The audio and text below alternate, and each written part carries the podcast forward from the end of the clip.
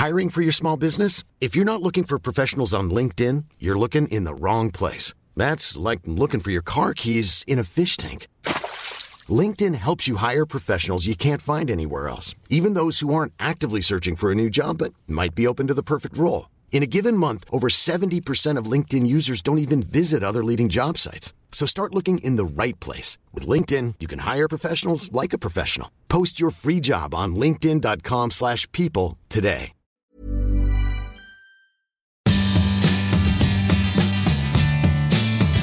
Bonjour, c'est Valérie Tribe. Je suis très heureuse de vous accueillir dans mon podcast dans lequel on parle fringues, frites, sap, vêtements, vintage, élégance, fashion week, fast fashion, slow fashion. Allez, chiffon saison 8, c'est parti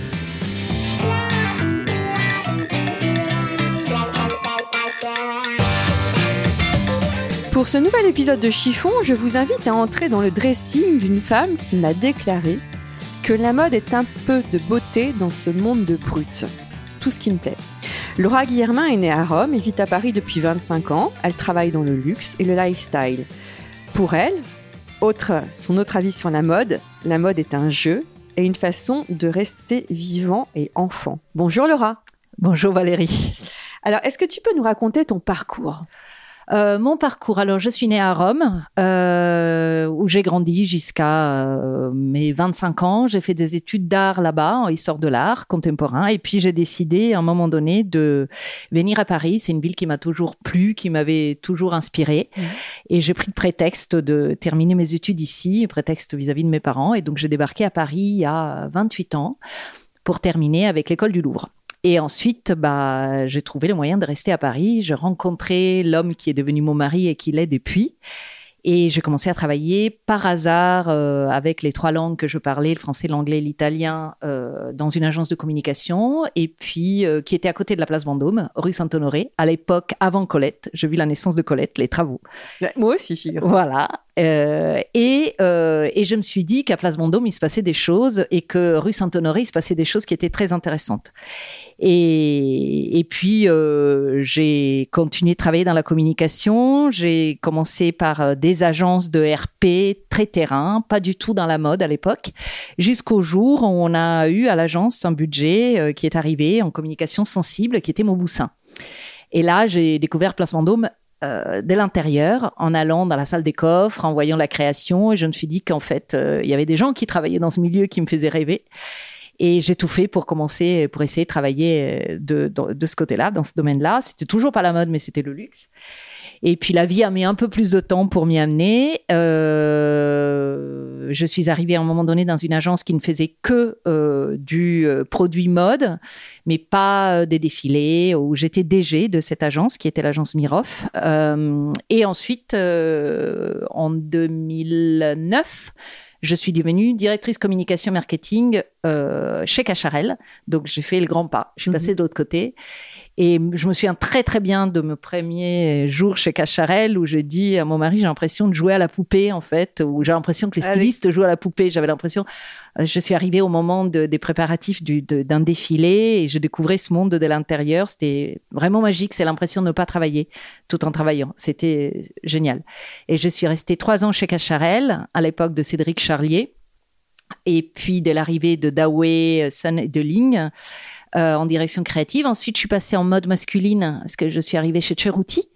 Donc, la découverte de l'univers masculin, toujours un repositionnement de maison, un renouveau avec une femme oui, que tu m'as dit que tu aimais bien reprendre des belles endormies. C'est ça.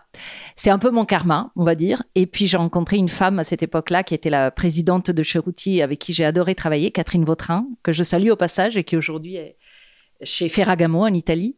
C'est une grande femme de mode. Euh, j'ai beaucoup appris avec elle et je l'ai suivie d'ailleurs au bout de trois ans chez Polka quand elle est passée chez Polka. Polka qui à la base me faisait pas rêver particulièrement. Je suis italienne, j'avais pas d'histoire ou de, d'affectif particulier avec euh, Polka. Mais euh, c'est un projet que j'ai, adoré faire avec Catherine et on a, euh, pareil, on a, on a remis Polka un peu sur le devant de la scène mode avec une direction créative très intéressante à ce moment-là qui était incarnée par une ancienne de Lanvin, une ancienne d'Albert Elbaz. Euh, et, et ensuite, au bout de trois ans, changement d'actionnariat, comme souvent dans ces ouais. maisons familiales ou appartenant à des petits groupes. Et du coup, j'ai décidé de monter ma, ma propre agence, ma propre, euh, mon propre bureau. Euh, de conduire ma propre barque. Mm. Oui, à peu près il y a cinq ans, en 2018. Mm. Mes premiers clients euh, sont arrivés en septembre 2018. Euh, C'était un moment où je me cherchais, je me disais, bah, t'es dire comme, tu vas rester dire comme. Et puis la vie euh, en a décidé autrement et surtout moi j'en ai décidé autrement en fait. Je me suis euh, rendue à l'évidence que... Tu es quand même très couteau suisse parce que tu fais du conseil, la communication, du conseil en marketing et tu travailles l'image aussi. Oui. Et il y a autre chose que tu m'as dit.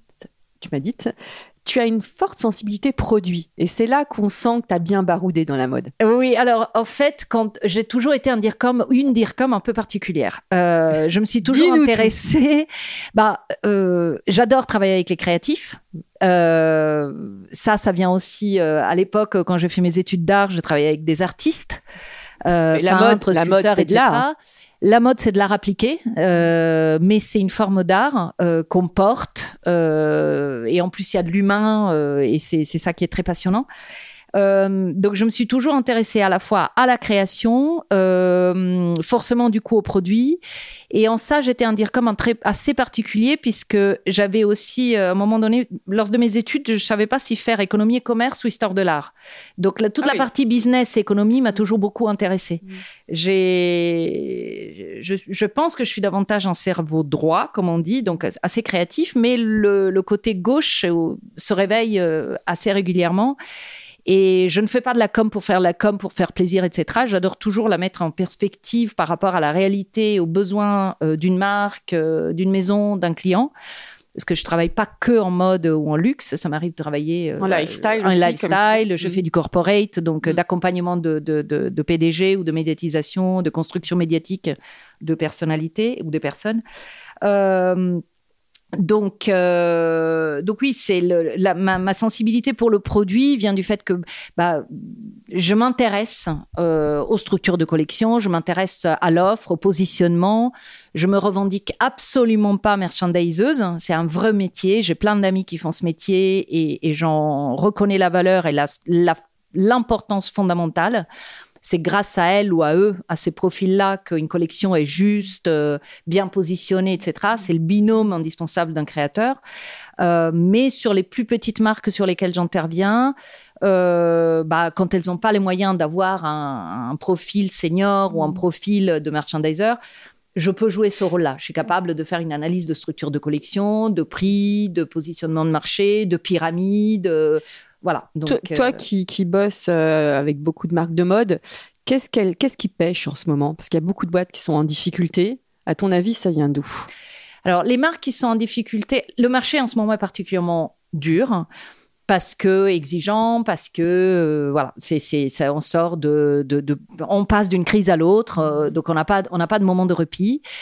Et c'est un marché qui ne pardonne plus l'à peu près ou euh, le manque de créativité. Il s'est clivé. Mm. Euh, c'est un marché qui était presté par l'hyperluxe. C'est très difficile. Qui a été, on a ces, ces méga euh, groupes. Euh, d'ailleurs, un en particulier, c'est notre mm. premier groupe. C'est le premier groupe mondial en France, etc. Ils tracent tout, ils ont tous les moyens, euh, donc c'est pas la peine de se dire je vais être en compétition avec eux, c'est impossible. Euh, de l'autre côté, il y a une créativité comme il y en a rarement eu parce que la jeune génération de créateurs euh, ne se retrouve plus ou de moins en moins dans ces règles de marketing qu'on leur impose, etc. Ces gros groupes font de moins en moins rêver les nouvelles générations. Et donc, on voit, et j'en discutais avec des amis à l'IFM euh, ou dans le milieu de la mode, euh, avant, il y a 15 ans, euh, les élèves de l'IFM rêvaient d'entrer à L'Oréal. Il y a euh, 10 ans, 8 ans, ils rêvaient d'entrer chez LVMH, Richemont, mm. euh, Louis Vuitton, enfin, compagnie, et, mm. et, compagnie. Aujourd'hui, ils rêvent de monter leur boîte. Donc, euh, ça, le, ce qui va mal, ce sont les, les marques, je parle pas de maison, qui, n'ont, qui sont nées dans les années fin 70-80, qui ont euh, marqué une époque. Euh, qui se sont pas renouvelées voilà, du tout, ça. qui Manque étaient de sur un renouvellement. modèle, Mm. qui ne se sont pas remises en question, qui n'ont pas suivi l'évolution, qui se sont pas internationalisées, qui sont pas allés sur le digital, ils y sont allés trop tard. Euh, qui euh, ont euh, joué la baisse du prix et qui n'ont attaqué le marché que par le prix, à ce jeu-là, il y aura toujours quelqu'un qui va arriver avec un prix plus bas. Et on le voit aujourd'hui avec l'ultra fast fashion qui est en train de disrupter, contre laquelle je, je suis totalement, voilà, c'est une horreur. Euh, c'est pas ça la mode. C'est, comme ce n'est pas l'alimentation industrielle, la vraie alimentation, c'est la même chose. Mais donc les marques qui étaient entre les deux, bah, sont prises en étau et ils ne servent plus rien. Mm. Il y a des consommateurs qui sont tirés par le prix et qui rentrent toujours vers plus bas parce qu'ils se disent comment je fais sinon pour m'acheter 10 t-shirts par semaine? Ma mm. question c'est a-t-on vraiment besoin d'avoir 10 t-shirts par semaine? Et la réponse, bon, euh, mm. la mienne est absolument pas. Qu'est-ce qu'on achète? Pourquoi on doit acheter 10 t-shirts par semaine? Qu'est-ce que ça cache? Quel est le problème? Aller faire du yoga, euh, aller faire autre chose. Euh, mais voilà, enfin, je veux dire, voilà. Et enfin, posez-vous d'autres questions. Et, et, et, et, en plus, ça nuit à la planète. Euh, qui c'est tout un système qui a démantelé. Euh, en revanche, il y a une vraie un vrai essor de création, de nouveautés. On regarde ce qui meurt, mais on regarde peu ce qui naît. Et il y a plein de marques nouvelles qui ne sont pas forcément des marques qui défilent. Il y en a plein aussi dans, dans les défilés. Mais je pense à Patine, euh, je pense à Sœur qui aussi qui va qui, qui, se porte bien. Enfin, toutes ces marques mm. nouvelles qui ont une proposition, euh, un positionnement aussi. Euh, mm. voilà, sur des valeurs. Euh, donc, euh, et puis c'est la vie d'une marque de naître, de grandir, euh, de vieillir et parfois de mourir. Et mm. toutes les marques n'ont pas forcément besoin d'être reprises, réveillées. Mm. voilà, c'est. Bah, es quand même une passionnée pour parce que quand je t'ai demandé. À chaque fois, je demandais à, chaque invité de me donner sa définition, son une petite définition sur la mode, son rapport à la mode. Toi, tu m'as carrément écrit un pavé avec des phrases mais type. Alors, on va essayer de les reprendre une par une pour toi, donc, c'est ce que je disais, tu, tu me dis que, euh, que la mode, c'est un peu de la beauté dans un monde de brut. Oui, c'est une phrase qui avait été utilisée, je crois, sur une publicité de chocolat, de mémoire. Oui, c'est ça. C'est la mode, la mode telle que je l'entends. Encore une fois, la mode, ce n'est pas euh, du produit. Euh, je parle de la création. quand on a la chance, comme j'ai, euh, comme tu peux l'avoir dans les métiers qu'on fait, d'assister, de voir la naissance d'une collection, euh, de voir le processus créatif de quelqu'un, c'est ça laisse. Euh, ça tu m'as dit que ça te faisait rêver. Ah oui, La mode te touche et t'émeut. Oui, oui, oui, oui. Il y a des moments de grâce, des, beaucoup de moments de grâce. Euh, je suis pas la seule à le dire, mais euh, voilà, il y a des, des, moments, par exemple, l'organisation d'un défilé, euh, où le moment d'un défilé, c'est la pointe, mm. l'ultime euh, signe d'un processus créatif. vers, à un moment donné, tout s'arrête, tout converge vers, pour incarner et, et montrer la vision d'une équipe ou d'un créateur. C'est sublime. C'est un peu comme du théâtre. C'est comme. Et ta mode à toi est-ce que c'est une façon de te sentir vivante? Ah oui, ah oui, oui. Et de rester enfant, c'est ce que tu m'as dit aussi. Oui, parce qu'on a un regard toujours nouveau. Moi, j'attends toujours euh, de voir ce qui, ce qui va se passer après. Ou et toi, dans ta façon de t'habiller, est-ce que tu t'amuses? Ah oui, oui. Si, si je m'amusais pas, euh, ouais, oui, oui. C'est s'inventer un personnage. Jeune, j'ai fait du théâtre. Euh, mon frère fait du théâtre, ma sœur fait du théâtre. D'ailleurs, elle est actrice euh, et cantatrice dans une troupe italo-française. sur sur voilà donc on a on a ce côté là et et, petite je, je créais mes costumes également et du coup c'est resté. T'as eu une éducation à la mode? Non, pas du tout. J'ai vu, alors aucun de mes deux parents était dans la, dans la mode. Et Pourtant, puis tu es romaine. Euh, oui, mais à Rome, euh, la mode était à Milan. Euh, ah, il y, a vraiment une différence entre Rome et Milan? Oui, oui, oui la mode, vraiment. Enfin, à Rome, il y a des, des, grandes maisons. Fendi à Rome, Gucci était à Florence, puis a été à Rome. Maintenant, il va à Milan. Valentine Romain, mais c'était pas dans la culture de on n'était pas des de mais pas pas tel qu'on l'entend aujourd'hui mais j'ai toujours vu ma mère euh, faire ses faire faire ses robes. Alors on n'était pas riche on était la classe euh, bourgeoisie euh, moyenne romaine mais maman ou mon père papa faisait faire ses costumes s'il était une habitude ou ses chemises chez la camichaille il a jamais acheté une chemise euh, sur fête, euh, pas pour le luxe, mais c'était le même prix et c'était les Mhm. habitudes. Enfin, c'était ça, c'est une tradition assez euh, artisanale euh, italienne. Et ma mère amenait des draps de lin de famille ou des vieux rideaux chez la couturière et qui lui dessinait des trucs. Maman a amené des photos Ah oui, d'Armani. Il y avait quand même une Euh, sensibilité. Pour ma mère, Armani, c'est le summum. C'était Armani et Max Mara. Donc, les deux trucs. Et euh, elle, un tailleur Armani, c'est le summum de, de l'élégance. Donc, j'ai grandi en pensant que la mode était Armani. Après, j'ai découvert qu'il y avait autre chose. Mais, euh, et, et voilà. Et non, mais on n'a pas une éducation euh, particulière à, la mode. Je pense que si j'avais été, à- si j'étais née à Milan, euh, euh, j'aurais peut-être eu une autre approche. De temps en temps, je me dis, si je rêvais né en, si je rêvais né en arrière, je ferais peut-être des études de mode. J'allais te Euh, poser la question. Ouais, peut-être, mais euh, bah, ça s'est pas fait. Je l'ai, je l'ai abordé d'une autre façon, quoi. Et- Est-ce qu'il y a une différence entre les italiennes et les parisiennes au niveau de la mode? Ah ouais. On dit souvent que les Italiennes achètent une chemise deux tailles plus petite pour que ça tire bien sur les boutons au niveau de la poitrine, ce qui est pas mon cas. hein. Mais les, bah, elle est beaucoup plus voyante, elle est beaucoup, voilà, il y a Exubé- d'autres Exubérante, exubérantes, fé- féminine aussi, très féminine. bah, ça dépend ce qu'on entend pour féminin, hein, parce Mm. qu'aujourd'hui tout ça est remis en question et la féminité, elle existe en plein de, de euh, ouais, euh, dans le sens euh, ancien ou traditionnel du terme, euh, c'est une femme plus habillée, plus. Il y a encore des buyers italiennes qui me disent mais chérie, mais euh, euh, la mode androgyne ça marche pas en Italie. Euh, une femme doit s'habiller pour son homme, ce qui me fait tomber les bras. Enfin, c'est un peu un truc allô. Mais euh, bah, l'effortless parisien, euh, ce qui est un faux effortless, mais euh, oui, c'est la, la grande différence. Euh, les Italiennes, quand elles sont à la mode, elles doivent le montrer. Elles sont from head to toes. euh, elles sont total look.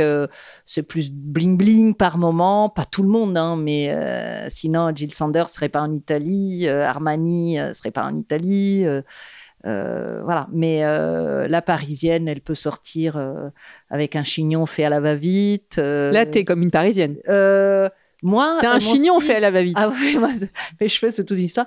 Ouais, Mais quel euh, est ton style euh, j'ai essayé. Alors, pendant pas mal de temps, avant d'arriver en mode, j'essayais de cacher le plus possible le fait que je n'étais pas parisienne. On m'a souvent dit aussi dans certaines agences, dans certains métiers de boulot où j'étais. Euh, ah ouais, mais t'as pas fait le CELSA. Ah ouais, mais t'as pas fait tes études à Paris. Ah oui, mais en fait, t'es italienne. Et donc, je le prenais. euh, Ah bon? oui, dans des milieux un peu plus corpaux, oui. euh, Mm. Ou alors, j'étais rarement en tailleur pantalon à la Hugo Boss. Dans des milieux corporate, ça passait un peu moins bien. Donc, j'en avais, j'essayais. C'est pas que j'en culpabilisais, mais ça faisait étrange, etc. Je passais un peu pour le loup blanc. Euh, quand je suis arrivée en- dans les milieux plus artistiques, plus mode, etc., le fait d'être italienne, c'était en plus. Euh, ah ouais, t'es italienne. Ah oui, tu parles Ah, moi, moi, italien. ça me fait rêver. Voilà. Ton accent Donc me fait là, je me rêver. suis dit, la mode m'a permis de me réapproprier de mon italianité, d'arrêter de vouloir à tout prix la cacher, d'autant plus que ça ne marche pas. Donc aujourd'hui, mon style, je sais pas, c'est le mien. Alors, euh, on me dit que quand je suis l'été euh, en, en Italie en vacances, euh, mon italianité ressort encore plus. Euh, de temps en temps, euh, ouais, on voit, oui, on voit que je suis pas parisienne euh, de naissance, mais ça pose pas de problème. Je pense que, en fait, les vraies parisiennes ne sont pas forcément celles qui sont nées à Paris, qu'on l'est de cœur ou d'adoption. J'adore ce Est-ce que tu arrives à te dé- définir ton style ou pas du tout finalement? Non, ça dépend. Je, je, non, j'ai pas, j'ai pas une tenue particulière. Souvent, je peux être habillée en noir parce que c'est plus pratique. À quel âge tu l'as trouvé ton Euh, style? Est-ce que tu l'as trouvé? Non, ça a changé. Je faisais les remarques dans les, en Italie dans les années 80. Je portais des slim, fuseaux, des petites bottines euh, et des épaulettes. Euh, Je trouvais que c'était super cool et tout. Euh, arrivé à Paris, euh, ça a vraiment évolué. Aujourd'hui, euh, j'ai. Aujourd'hui, tu es une pas- jeune quinca, oui. on peut le dire. Oui. Aujourd'hui, euh, je sais ce qui me va, je sais ce qui me va pas. Et ça, tu l'as su à quel âge? Hum, Je l'ai su vers 45. Mm. Euh, mais par exemple, au moment où je travaillais, à l'époque où je travaillais pour Polka, j'étais très peu affinitaire avec le style de Polka. Très peu le style traditionnel de polka, qui est très fifi, Très sobre. très, très, ouais, très- ouais. des nœuds, Mm, des trucs mm. affités. Du coup, comme je devais porter la marque, parce que quand même quand, eh ben moi que je fais un 36 ou un 38, ça dépend. Je prenais tout en 40 ou en 42. Mm. Tu surtaillais. Oui. Et du coup, bah, un pantalon qui était censé être porté taille haute, euh, un peu carotte, ça devenait presque un pantalon masculin parce qu'il tombait sur les hanches. Une Mm. tu t'es robe, réapproprié le vêtement. ouais, Mm. une robe patineuse qui devait être très euh, portée, très fitée. En taille 42, ça devenait une robe Prada avec euh, presque. Enfin, tu vois, une- euh, mon style, c'était ça. Alors, euh, où j'aime bien casser. Si j'ai une jupe. Euh, Là, par exemple, aujourd'hui- j'ai une jupe euh, d'Awe, qui est, une, qui est un, une- un créateur avec Chinois. lequel je travaille. Alors, lui est chinois, mais la maison est française depuis toujours. Et euh, j'ai rencontré Dawe quand, à l'époque de Cacharel, quand il en a été DA. Et puis en 2018, ça a été lui qui m'a dit ah bah, si tu as du temps, vu que tu vas te mettre à ton compte, euh, est-ce que tu veux pas travailler avec moi? Et donc on a commencé à travailler ensemble et je suis très heureuse parce que la marque se développe bien et tout. Et un style, le style Dawe me va très bien. Voilà. Donc là, c'est une jupe un peu marine, déstructurée que tu portes avec des baskets. C'est une jupe en popeline de coton un peu euh, épaisse, euh, euh, très déstructurée parce que c'est le signe de Dawei. Moi, je la porte avec des baskets. euh, je sais qu'il y a des copines qui ont une un autre style. Un jour, on avait la même jupe. Elle, elle le portait avec des escarpins. Ça donnait un style complètement différent. Là, j'ai un t-shirt petit bateau, Bateau. Mhm. rayé. Alors, les t-shirts petit bateau, je sais que tu adores. Mhm. Ah, pour moi, c'est la base.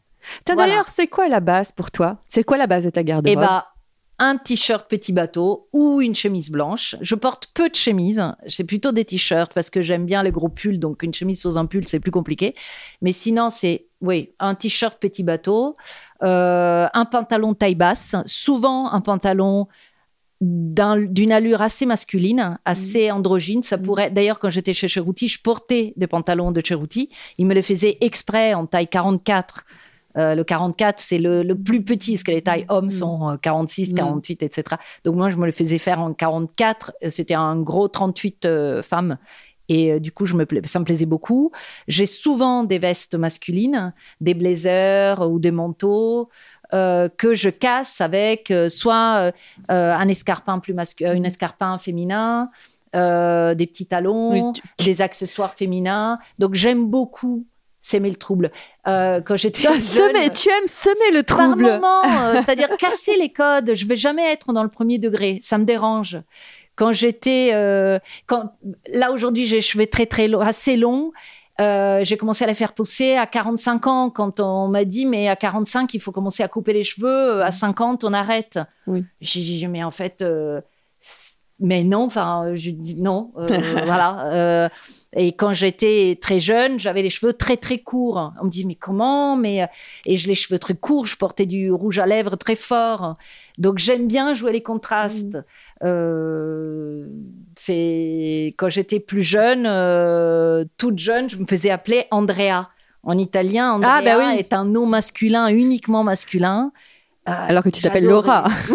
Mais Camille me dit comment tu t'appelles? Andrea. je sais pas, j'avais ma période. Donc voilà, c'est Quel est le vêtement que tu ne porteras jamais? Une robe de princesse. Une robe de princesse? Ouais, je sais pas, un truc, euh, ça me va pas, j'ai l'impression d'être déguisée. Euh, Une robe de soirée, peut-être? Non? de, de, soirée de princesse. Il Oui. faut que ce soit euh, des robes. euh, ouais, je me sens pas particulièrement. euh, une Zouermurad, c'est pas du tout un style. Mm. Euh, quelque chose de Balmain, non Mm. de plaise à des copains qui travaillent chez Balmain. J'admire ce que fait, mais c'est pas mon style. Mm. Euh, Versace, c'est pas mon style.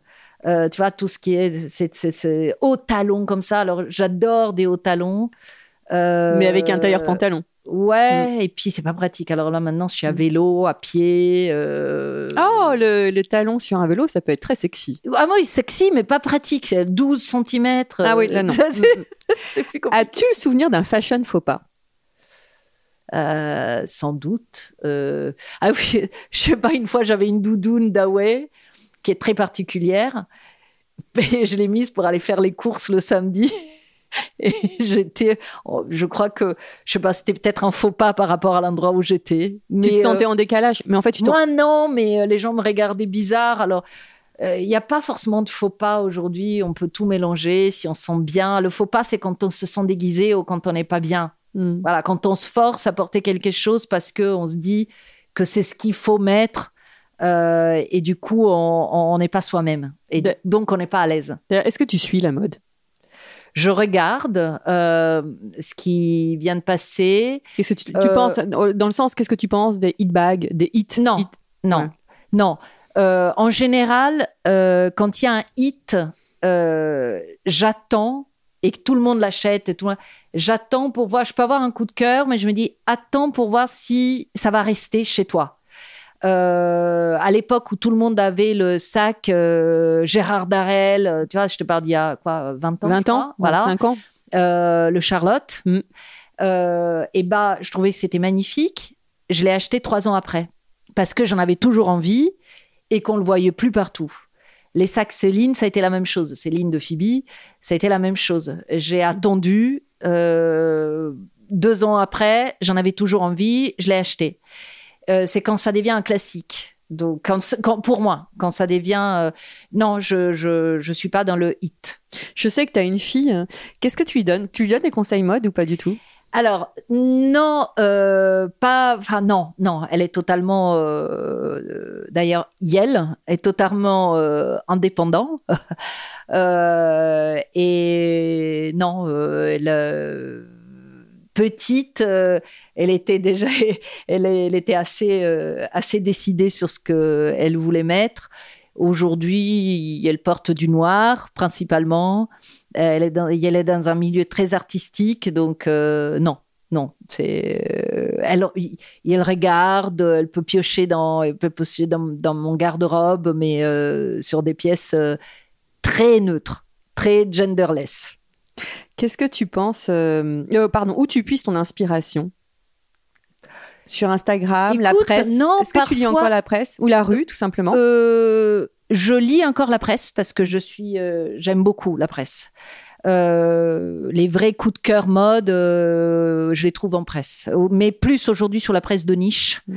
où je trouve encore des, des, des, des très belles séries photos, des signatures photos. euh, euh, après, Là, on sent l'artiste qui parle. Bah parce que la presse euh, féminine euh, est, est contrainte par des réalités économiques que je comprends et donc euh, ils sont plus commerciaux et puis ils doivent être plus mainstream. Donc euh, mais j'ai une grande admiration pour le travail qu'elles font. Il a évolué dans le temps euh, mais le travail qu'elles faisaient à leur début, on le retrouve aujourd'hui sur des titres plus niches, euh, voilà, qui, qui parlent beaucoup moins au grand public, mais qui sont un peu de, de la, des Et- magazines B2B, quoi, presque, mais euh, que je suis. Euh, et après, mon inspiration, c'est. Non, en fait, Instagram, je sais pas. la rue? Euh, non, je sais pas te dire. C'est des envies. Je me souviens qu'un jour, euh, il y a, mais il y a longtemps, euh, encore une fois, j'étais pas encore du tout dans la mode. Je suis passée rue de la Paix et j'ai eu envie d'acheter des repétos, mais pas les ballerines, les vrais chaussons, les demi-pointes. Je me les suis achetés. Je les ai fait ressemeler. Je suis arrivée au bureau avec euh, mes ballerines demi-pointe et à l'époque c'était une jupe Tara Jarmon blanche que j'ai encore. euh, ça faisait tutu, tutu pardon. Et, mes collègues de l'époque m'ont dit, mais tu, tu, tu vas à l'opéra pour danser. Et deux ans plus tard, c'était l'explosion de ballerines partout. D'où ça m'était venu le fait que j'avais envie de ce truc. Je sais pas, peut-être il y a des, des signes, euh, des fois où je me dis, tiens, de ça. Euh, Mm. Non, je sais pas, Comme c'est ça. une fille. euh, là, je te vois et je me dis, tiens, c'est génial. tu vois, ce que tu portes, pareil, tu casses pas mal, t'es pas jamais premier degré, donc je pense une inspiration, m- même si j'en ai pas du tout le physique, et c'est un peu tarte à la crème, le style de Jane Birkin. Mm. Bon, ben malheureusement, euh, voilà, c'est qui vient nous euh, quitter. qui vient nous quitter. Euh, pour moi, elle, elle est vraiment la parisienne. Alors, euh, Alors qu'elle est anglaise. alors qu'elle est anglaise, mais c'est voilà. euh, et ça a été, c'est d'une élégance extrême, quoi. Mm. Un jean, un rien, le geste des Le cheveux, ce t-shirt, la parfaite chemise. pas, voilà, c'est, c'était dans, dans l'élégance en fait. Elle était dans l'élégance et jamais. euh, et, et ça, c'est ça, c'est inspirant. Ces femmes-là sont inspirantes et des femmes qui, qui, qui, ouais, oui. Je Je sais regarde pas un peu partout. vient mon. Ça peut être euh, euh, une, un paysage. euh, un plat, un truc qui te dit ah ben, j'ai envie, je regarde un bouquet de fleurs, je lui dis tiens j'ai envie de porter des trucs imprimés, Mm. je sais pas, ça se met en résonance. Quel conseil tu pourrais donner aux, aux auditrices qui t'écoutent et qui n'osent pas? Qui se disent Moi, j'aimerais bien casser, mais je n'ose pas. Ah j'ai des copines aussi comme ça, j'en ai pas mal en fait, qui me Tu disaient non mais ça c'est pour toi. Euh, Parf, quel conseil de c'est compliqué de s'auto- de s'autoriser d'essayer euh, mais après le problème c'est que souvent ces personnes-là ont un entourage qui les a mises dans qui les a mises dans une case Euh, qui dit ah ben non ça c'est pas toi Euh, donc c'est dur aussi parce que ça veut dire c'est c'est un coming out Après, peut-être s'affranchir du, du eh regard oui, des autres. Ouais. Et, et quand on est. euh, euh, ouais, c'est- c'est s'autoriser peut-être d'y aller par petit écart, mais c'est c'est un vaste programme, quoi. Puis euh, pourquoi elles en ont envie, elles s'autorisent pas, pourquoi elles se voient pas dans ça? Si ça leur fait envie, c'est que c'est elles en réalité. Elles osent pas et les blocages ils viennent ailleurs, donc euh, c'est un long travail, quoi. Mon travail et oser, peut-être aussi. oui, oser, c'est pas, c'est c'est ça qui est compliqué. hein. Quand on se dit c'est pas pour moi, si ça fait envie, c'est que c'est pour toi. Donc c'est pourquoi pas, pourquoi euh, et pourquoi pas? Et pourquoi Ah. pas Exactement. Tiens, Tu es la dernière invitée de la saison 8. Donc, Ah. euh, Très honorée. Qu'est-ce que tu vas mettre dans ta valise pour partir? Ou alors moi j'ai, en fait j'ai j'ai des vêtements de vacances qui ne sortent du placard que pour mes vacances. D'ailleurs il vaut mieux pas me croiser en vacances et je fais tout parce que en général je vis avec un maillot de bain. Euh, on va dans des endroits à l'envers des jet set. On évite les endroits Mm. où je peux croiser des gens que je connais. Euh, le plus possible. Je, on va en Méditerranée. Je suis une femme de Méditerranée. J'ai besoin du sol Léon pendant les, quatre, les semaines de vacances. Ma valise est faite de maillots de bain que je porte pas toujours d'ailleurs. Tu nous disais que tu, tu aimais le naturisme. Oh, ça dépend. Un mais voilà, Dans une petite perdue. complètement libre. Moi aussi. Euh, voilà. Euh, des paréos. Et des paréos euh, que j'ai ramenés de Syrie quand on pouvait aller en Syrie. Donc, c'est des, des, des choses qu'on malheureusement on peut plus trouver. Euh, des nu-pieds mm, ou une paire de Birkenstock. Euh, et le paréo passe de la plage euh, Au soir. autour de la taille le soir euh, avec un t-shirt. Donc c'est Minimaliste. no make-up, no bijoux, mm, rien. Oui, parce qu'à propos de bijoux, c'est vrai que tu as toujours, à chaque fois que je te vois, tu as toujours des, bisous- des bijoux ravissants. C'est mon autre passion et j'ai la chance de travailler euh, pour des, soit de maisons de joaillerie. Mm. L'année dernière, c'était Artus Bertrand, euh, avec qui j'ai travaillé pendant six mois et c'était génial. Euh, j'ai salué l'équipe au passage. Et puis euh, là, j'ai la chance de travailler avec Stéphanie Roger. euh, Qui a Whitebird. ouais, Oui. Whitebird. Donc, d'ailleurs, la quasi-totalité de bijoux que je porte aujourd'hui vient d'elle. Il y a une autre marque aussi avec laquelle je travaille, qui est le collier que je porte, euh, qui est une marque de On créateur. peut la citer? Euh, elle s'appelle La. L-A-H. Donc, c'est une jeune marque euh, Très belle créatrice. Euh, voilà, donc oui, les bijoux, c'est des, des bijoux de peau surtout. Mais, À propos de bijoux, l'accessoire fait-il une allure? Finit-il une tenue? Oui, oui, oui.